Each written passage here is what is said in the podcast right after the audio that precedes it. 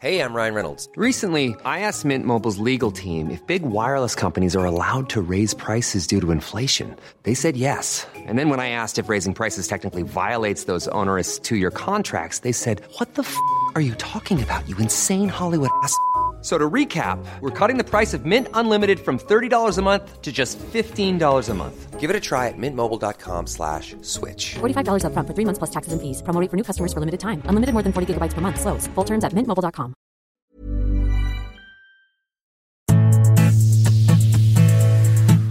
Hola, ¿qué tal? ¿Cómo están? Sean bienvenidos a un episodio más de Oyendo Letras, un espacio del Universal de lectores para lectores. Yo soy Deyanira Castillo y en esta ocasión les traigo la reseña del primer libro de la saga de Maze Runner, Correr o Morir. Así que, comencemos.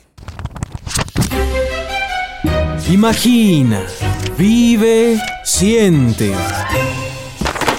Oyendo letras. ¿Dónde me quedé? Antes de comenzar, conozcamos un poco al autor, que es James Dashner. Él es un escritor estadounidense enfocado en los géneros de fantasía y de ciencia ficción. Hasta ahora su novela más reconocida ha sido su saga de The Maze Runner, que aquí en Latinoamérica la conocemos como Correr o Morir, y en España, ya saben sus títulos muy idiáticos, es el de El Corredor del Laberinto.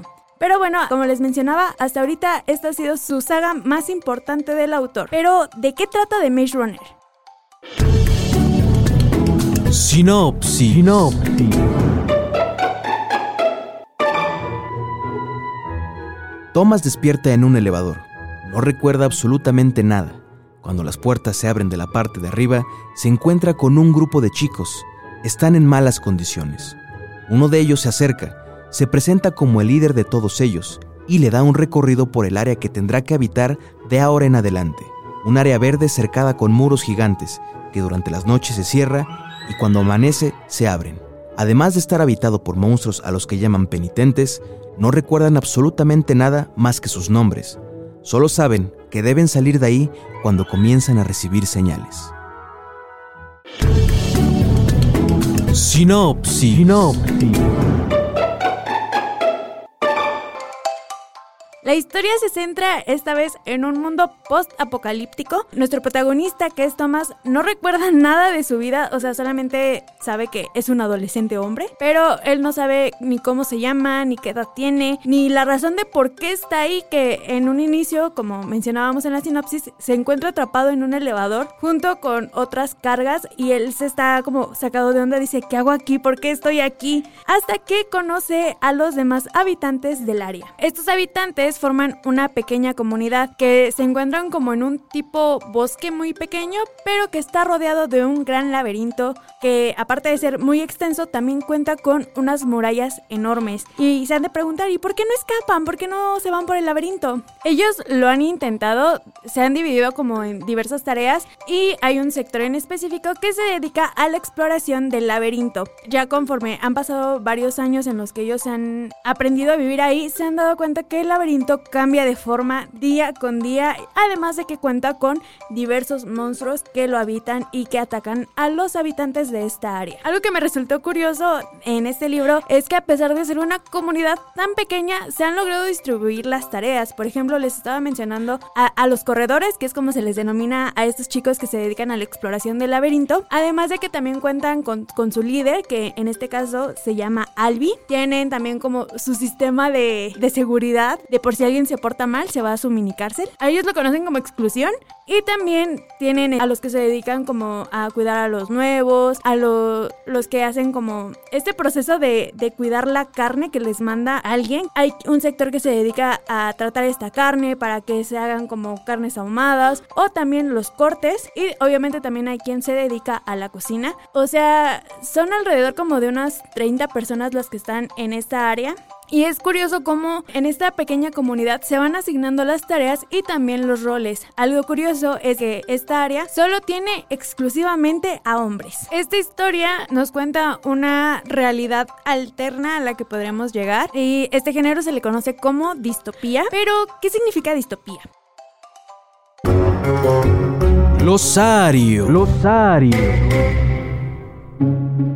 Distopía es una sociedad ficticia indeseable en sí misma. A menudo se caracterizan por la deshumanización, los gobiernos tiránicos, posguerras de conflictos de grandes dimensiones, como una guerra nuclear, los desastres ambientales u otras características asociadas con un declive cataclísmico en la sociedad. Las sociedades distópicas aparecen en muchas obras de ficción y representaciones artísticas, particularmente en historias ambientadas en el futuro. Glosario. Glosario. Ya conforme va pasando la historia, las cosas van a empezar a cambiar con la llegada de Thomas, pues varias cosas empiezan a descontrolarse y cosas que empiezan a surgir no se les hacen tan normales a los habitantes, pero como que la señal más evidente de que algo raro está pasando es que como último integrante llega Teresa, que es una chica que no conoce a nadie, pero sí reconoce a Thomas. Entonces va a ser interesante cómo se va a ir desenvolviendo esta historia. Ya hablando de, de Teresa y de Thomas, que van a ser como los protagonistas en este libro, vamos a hablar también un poco más de los personajes que más resaltaron en esta primera entrega. Albi es el líder de esta pequeña sociedad y también es el primero que llegó a la zona. Minho es el líder de los corredores y también poco a poco se irá haciendo amigo de Thomas, ya que él tuvo una gran influencia para que nuestro protagonista entrara al equipo de los corredores, ya que notó que tenía gran potencial en el atletismo y también que sabía que iba a ser una clave importante para lograr salir del laberinto. Otro personaje que tenemos y que en lo personal fue mi personaje favorito de toda la saga es Newt, que es un chico que en un inicio fue corredor, pero pues se lastimó la rodilla, ¿verdad? Ya no pudo correr, por lo tanto actualmente está haciendo como la, la mano derecha de Albi que está ayudando a controlar a todos los habitantes y también se está dedicando en el área de campo, pero pues si puede apoyar en algo más, claro que lo hará. Él va despertando una confianza muy grande con Thomas y poco a poco se estarán haciendo también mejores amigos. Otro personaje que tenemos es a Chuck. Él es el personaje más joven en la historia. También se hace unido a Thomas, pero en el sentido de que eh, Chuck llegó antes que Thomas por un mes. Y, o sea, Chuck está como que en esa de que, ah, yo soy más grande que tú. Y Thomas, pero yo soy más grande que tú en edad. No me importa.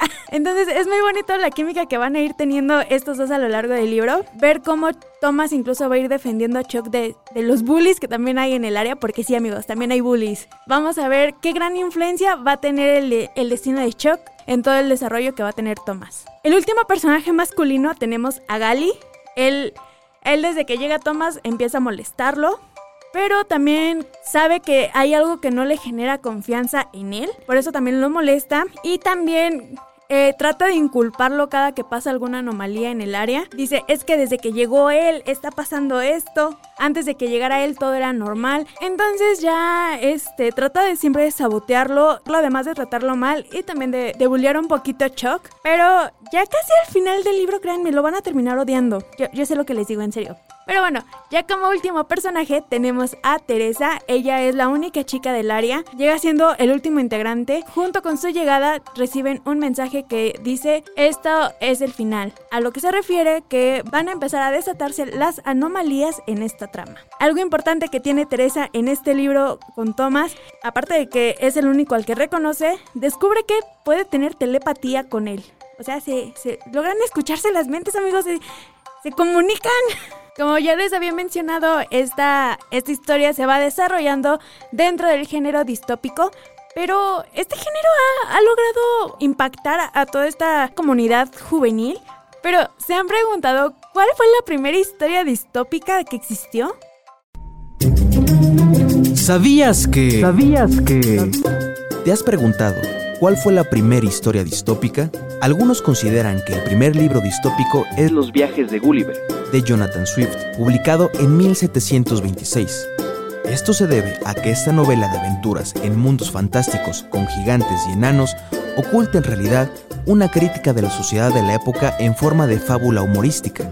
Otros piensan que fue H.G. Wells con su Cuando el durmiente despierta, publicado en 1899. Cuando despierta, la sociedad le ha idealizado y parece poder controlar el mundo, pero pronto descubre que hay quien quiere verle desaparecer. Nosotros.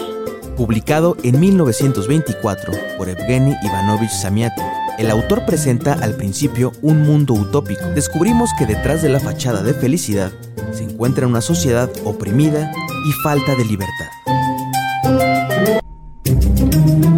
¿Sabías que... ¿Sabías que...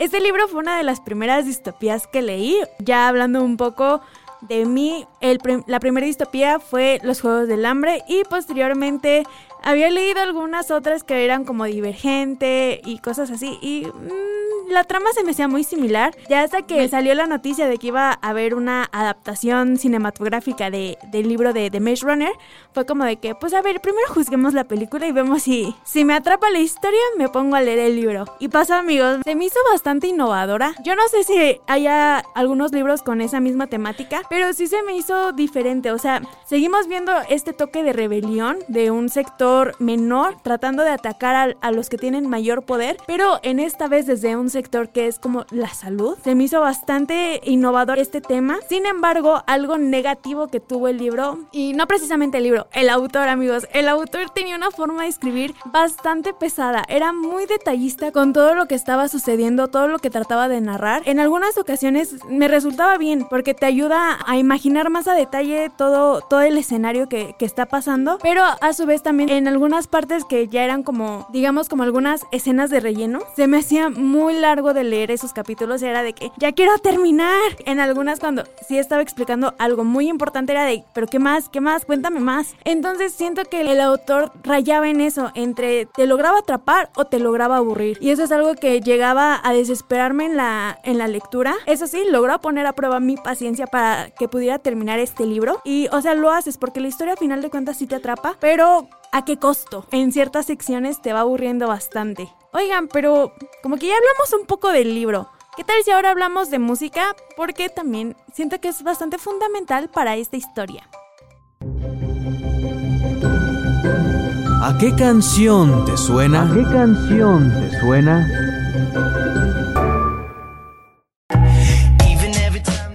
Una canción que me recordó bastante a esta historia, bueno, no precisamente por la trama, sino por las relaciones que se van haciendo a lo largo de este libro. Hablo de relaciones de amistad, ¿eh? no, no crean que de otra cosa. Es la canción de Best Friends de mi grupo favorito, Five Seconds of Summer, que creían que no los iba a meter, yo me había tardado. En este libro, algo fundamental para la historia es la amistad, como ya les había mencionado en el perfil de algunos de los personajes, Newt, Albi, Minho y Chuck se vuelven tan importantes para Thomas que se va preocupando por ellos al punto de que en alguna escena se va a quedar encerrado con Minho en el laberinto y van a estar tratando de cuidarse toda la noche para lograr sobrevivir. Y la canción de Five Seconds of Summer precisamente habla de la amistad, de en los buenos momentos, en los malos momentos y en todo estar apoyando tus amistades. Pero bueno, esta es mi recomendación. Tal vez si tú ya leíste el libro o incluso si viste las películas, te venga a la mente una canción, así que por favor dime qué canción le pondrías.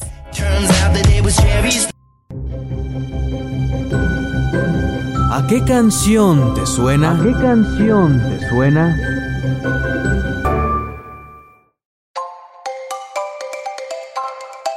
Ya como opinión y recomendación de, de si nos recomiendas el libro o no. La respuesta es clara, amigos, claro que sí se los recomiendo. Como les estaba diciendo, es una distopía que se me hizo, pues, bastante original, que salió un poco de lo cliché que venían manejando los escritores de- del género distópico, de a partir de los Juegos del Hambre, como que manejaban esta misma trama de, de una mujer protagonista, que obviamente a, a todos nos gustan las mujeres protagonistas, pero que siempre era bajo la misma temática, ¿no? De, de algo jerárquico. Y aquí aquí el plot twist que nos dan es muy bueno. Te lo dan en el sentido de que te explican el por qué están ahí en ese laberinto y por quién, cómo es que llegaron ahí, por qué ras, bajo qué circunstancias eh, terminaron ahí. No les quiero decir, amigos, o sea, sí me gustaría decirles, pero esto sería como darles un gran spoiler para que logren entender el libro y siento que si quieren saber o, se ven las películas o se leen los libros, cualquiera de los dos está muy bueno. A mí en lo personal me gustaron los dos. Aún así siento que esa distopía fue bastante original y o sea, yo lo leí teniendo teniendo que unos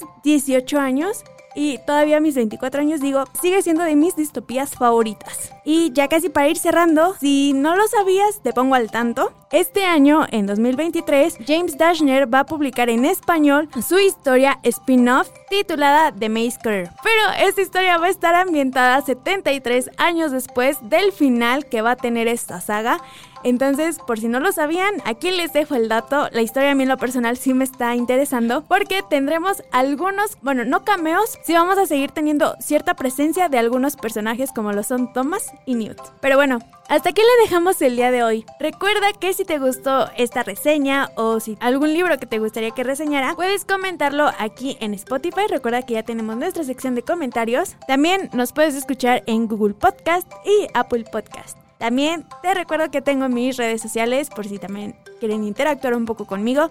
Estoy en Twitter e Instagram como de-cast. Y si tienen duda de cómo se escribe, no se preocupen. En la descripción del episodio aparecen mis redes sociales ya ligadas. Ya nada más le dan clic y los va a direccionar. Ya lo saben, todos los miércoles a partir de las 7 de la mañana encuentran un nuevo episodio de este, su podcast favorito. Por ahora, coloca tu separador y la próxima semana no te olvides de seguir oyendo letras. Nos vemos. Imagina, vive, siente. Oyendo letras. ¿Dónde me quedé? Ah, ya.